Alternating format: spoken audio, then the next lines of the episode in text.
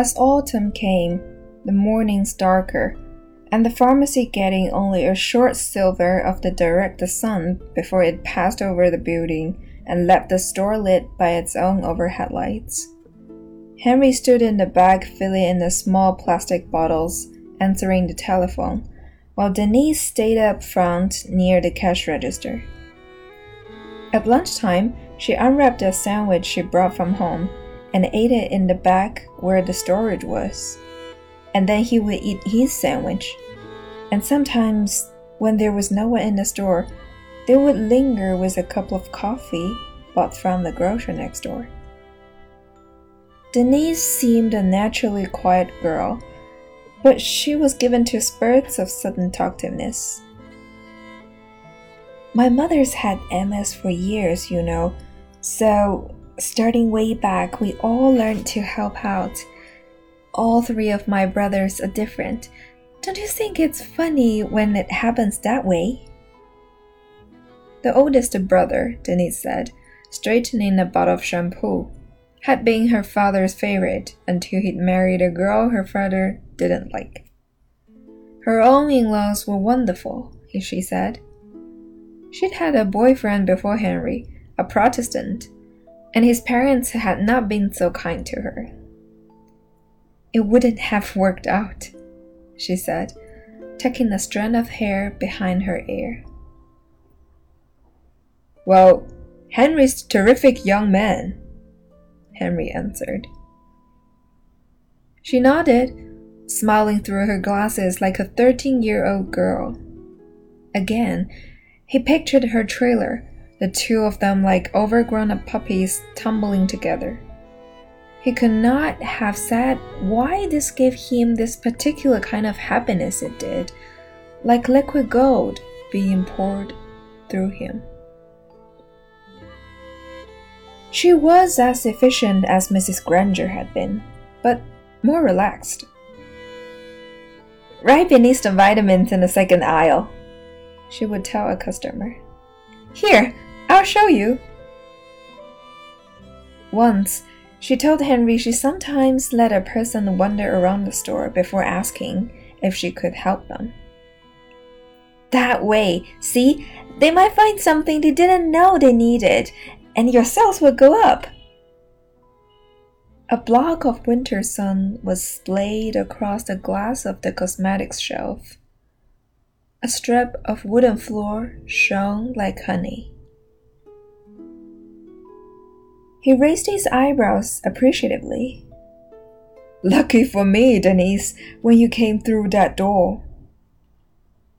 She pushed up her glasses with the back of her hand, then ran the duster over the ointment jars. Jerry McCarthy the boy who delivered the pharmaceuticals once a week from Portland, or more often if needed, would sometimes have his lunch in the back room. He was 18, right out of high school. A big, fat kid with a smooth face who perspired so much that the splotches of his shirt would be wet, at times even down over his breasts, so the poor fellow looked to be lactating. Seated on a crate, his big knees practically to his ears. He'd eat a sandwich that had spilling from it mayonnaise clumps of egg salad or tuna fish, landing on her shirt. More than once, Henry saw Denise hand him a paper towel. That happened to me, Henry heard her say one day. Whenever I eat a sandwich that isn't just cold cuts, I end up a mess. It couldn't have been true. The girl was neat as a pin, if plain as a plate. Good afternoon, she'd say when the telephone rang. This is the village pharmacy. How can I help you today? Like a girl playing grown up.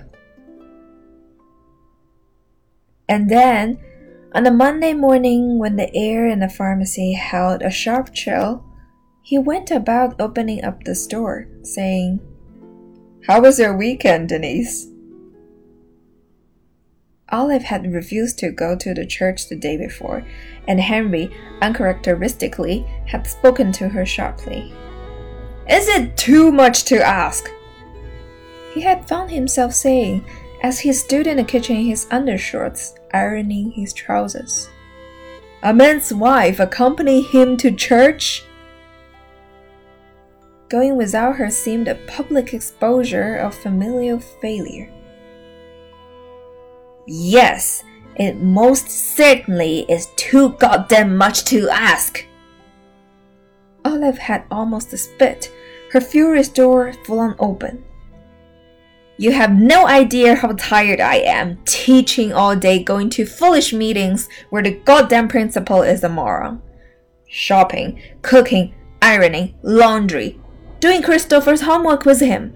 And you! She had grabbed on to the back of a dining room chair, and her dark hair, still uncombed from its night's disarrangement, had fallen across her eyes. You, Mr. Hat Deacon Claptrap Nice Guy, expect me to give up my Sunday mornings and go sit among a bunch of snotshots. Very suddenly, she had sat down in the chair. Well, I'm sick and tired of it, she said calmly. Sick to death. A darkness had rumbled through him. His soul was suffocating in tar. The next morning, Olive spoke to him conversationally. Jim's car smelled like uptruck last week. Hope he's cleaned it out. Jim O'Casey taught with Olive, and for years took both Christopher and Olive to school. Hope so, said Henry, and in that way their fight was done. Oh, I had a wonderful weekend, said Denise her small eyes behind her glasses looking at him with an eagerness that was so childlike it could have cracked his heart in two. We went to Henry's folks and dug potatoes at night. Henry put the headlights on from the car and we dug potatoes. Finding the potatoes in that cold soil like an Easter egg hunt. He stopped unpacking a shipment of penicillin and stepped down to talk to her.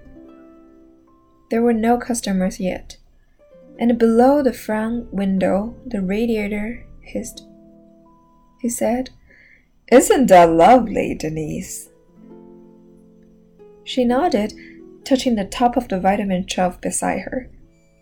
A small motion of fear seemed to pass over her face. I got cold and went and sat in the car and watched Henry digging potatoes, and I thought, it's too good to be true. He wondered what in her young life had made her not trust happiness. Perhaps her mother's illness. He said, You enjoy it, Denise. You have many years of happiness ahead.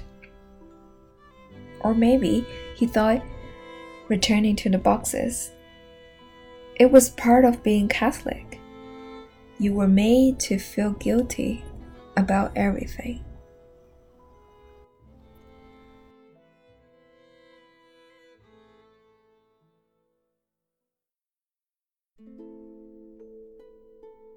在药店里工作的时候，Henry 所体会到的 和 Denise 之间的那种关系有一种不真实的 sweet 甜蜜，这其实根本就不像是一个老板和员工之间的那种气场。但是在家里就形成鲜明的对比，他和 Olive 这里提到了一次剧烈的争吵，Olive 不愿意和他一起去教堂，就对。henry 来说这是一件天大的事情。然后又反衬了又应该说被 denise 愉快的周末所反衬了就从 henry 的角度来讲他越来越羡慕 denise 那样年轻而无忧无虑的生活有可能给他制造出了一种错误的印象。他想要在 denise 的身上投射出自己的幸福。